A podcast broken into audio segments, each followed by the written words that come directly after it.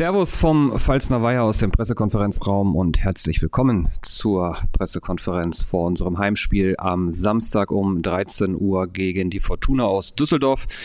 Ich begrüße recht herzlich unseren Cheftrainer Dieter Hecking zu meiner Rechten und kann euch mitteilen, dass wir mit 27.000 Zuschauern im Achteck dann übermorgen, nee, morgen, morgen rechnen werden. Das als kurze Vorabinformation von meiner Seite und dann könnt ihr, liebe Journalisten, gerne direkt mit den Fragen beginnen. Und Nico Gele von der Bild macht den Anfang.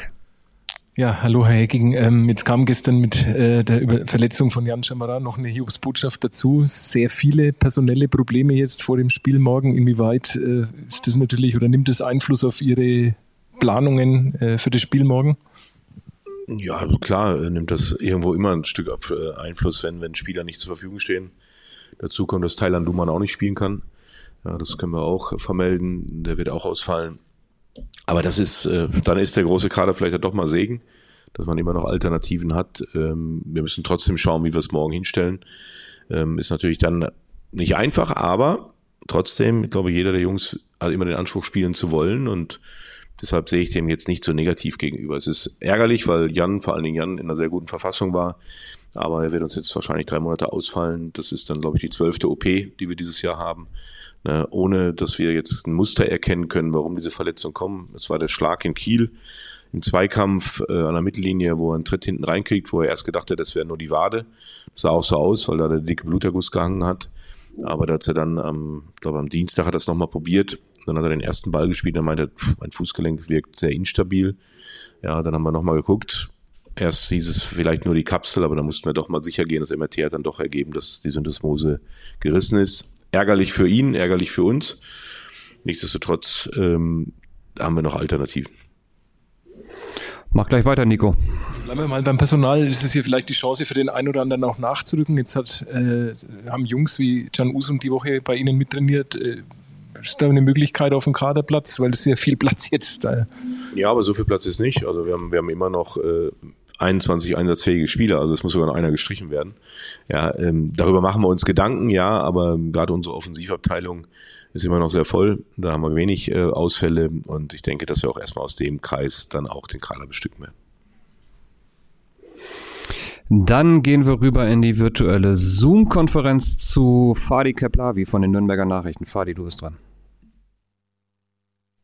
Guten Tag. Ähm, äh, bleiben wir beim Personal. Ist dann für äh, äh, Enrico Valentini der, der logische Nachrücker in die, in die Startformation? Und ähm, zweite Frage, was genau hat Thailand Duman?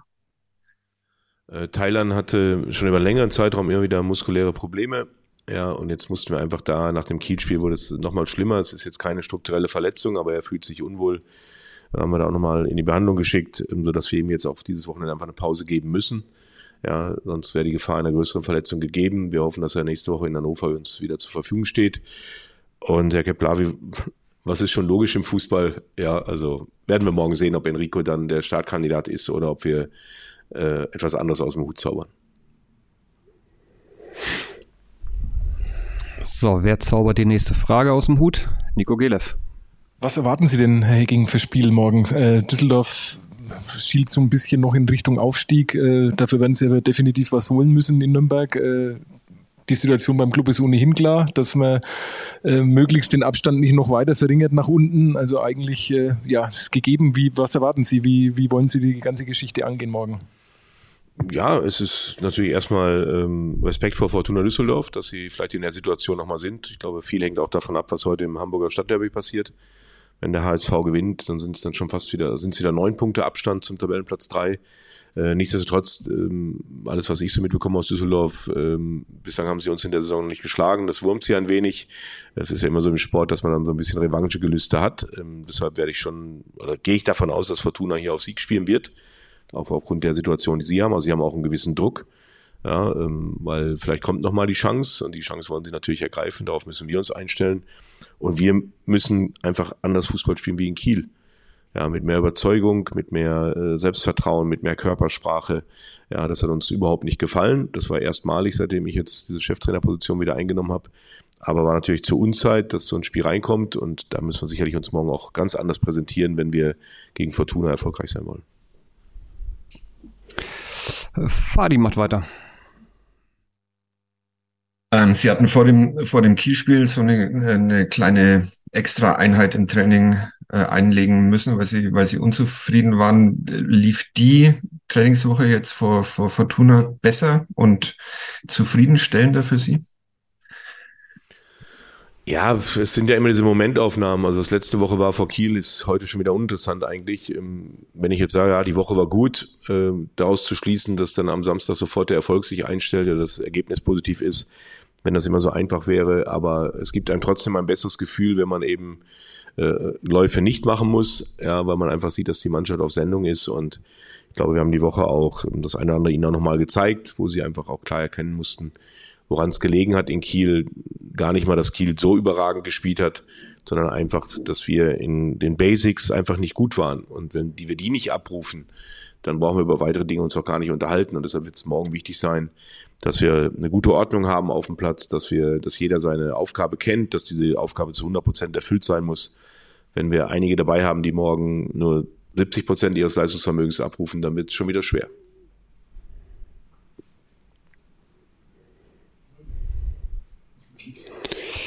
Fadi, mach gleich weiter. Sehen Sie die Gefahr bei dieser Mannschaft? Also ich glaube, das hat auch, auch Robert Klaus mehrmals betont, dass man die die immer wieder dran erinnern muss, worauf es, worauf es ankommt. Ist das, ist das ein Problem dieser Mannschaft?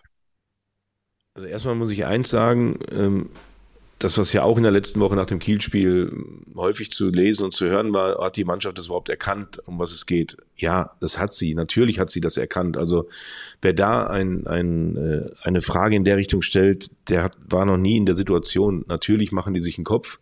Natürlich wissen sie um die Tabellensituation, natürlich wissen sie auch, dass so ein Spiel wie in Kiel äh, bestenfalls nicht passiert wäre, dass wir da ähm, in den Basics eben nicht gut waren.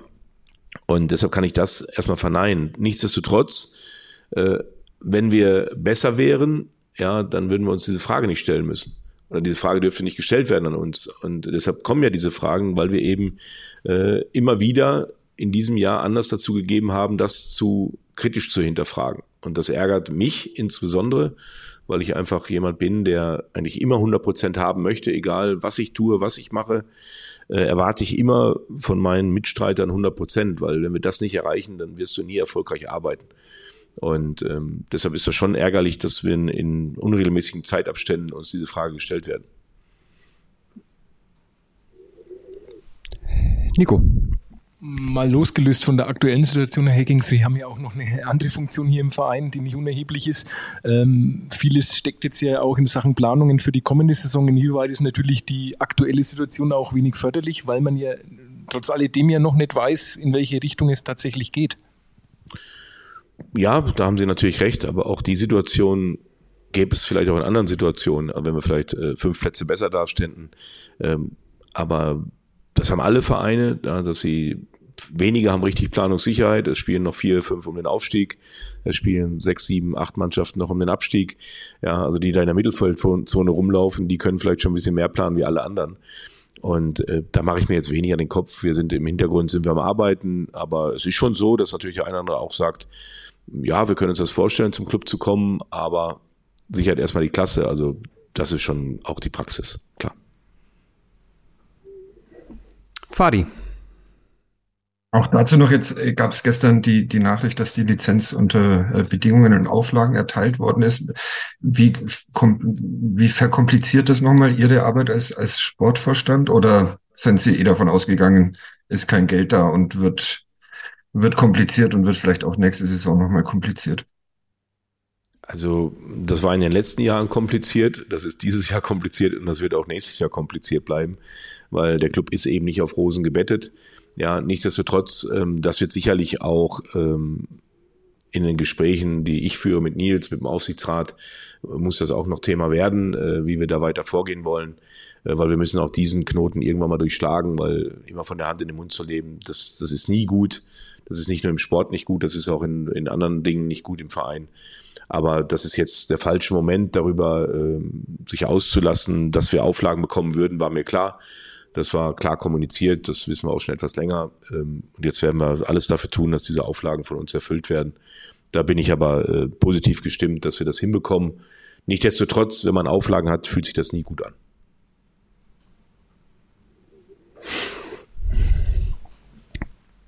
Nico.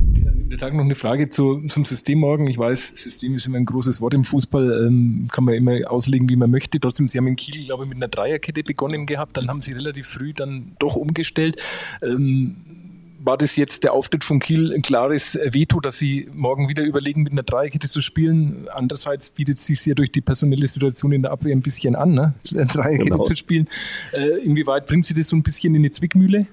Weniger, weil das war dem Spiel Kiel geschuldet, weil Holstein Kiel äh, im Zentrum eine permanente Überzahl hatte, mit der wir nicht zurechtgekommen sind. Wir sind äh, zu wenig zum Mann gekommen.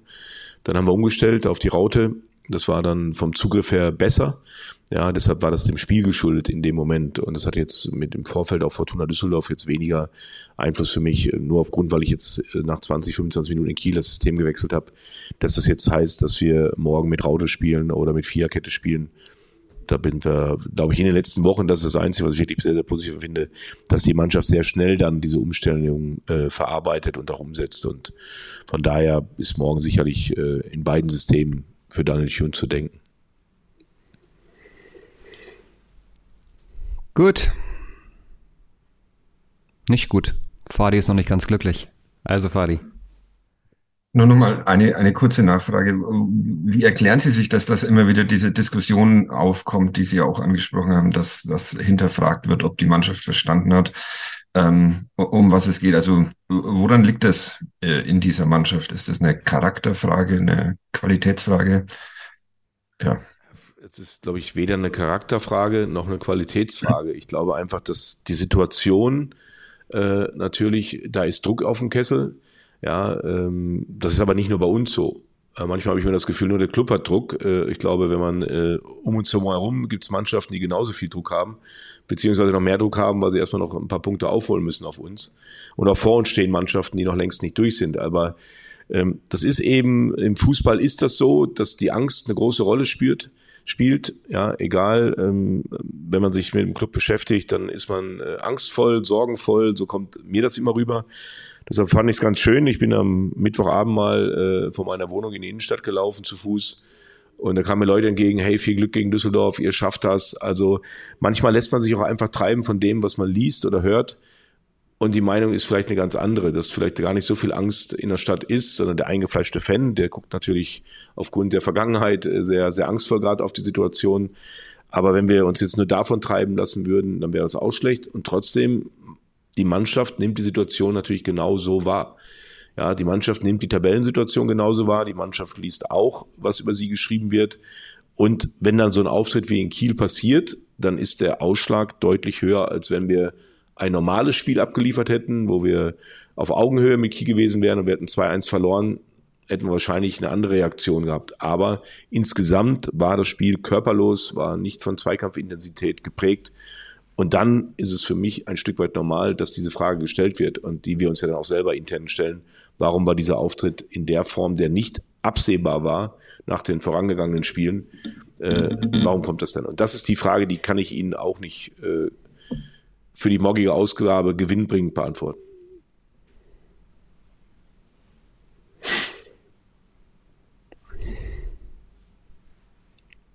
Es wird nur mit dem Kopf geschüttelt, nicht aufgrund der Aussage, sondern Aufgrund der Tatsache, dass keine Fragen mehr da sind, dann würde ich sagen, vielen Dank an euch. Habt einen schönen Tag und wir beenden die Pressekonferenz. Bis morgen, macht's gut. Tschüss.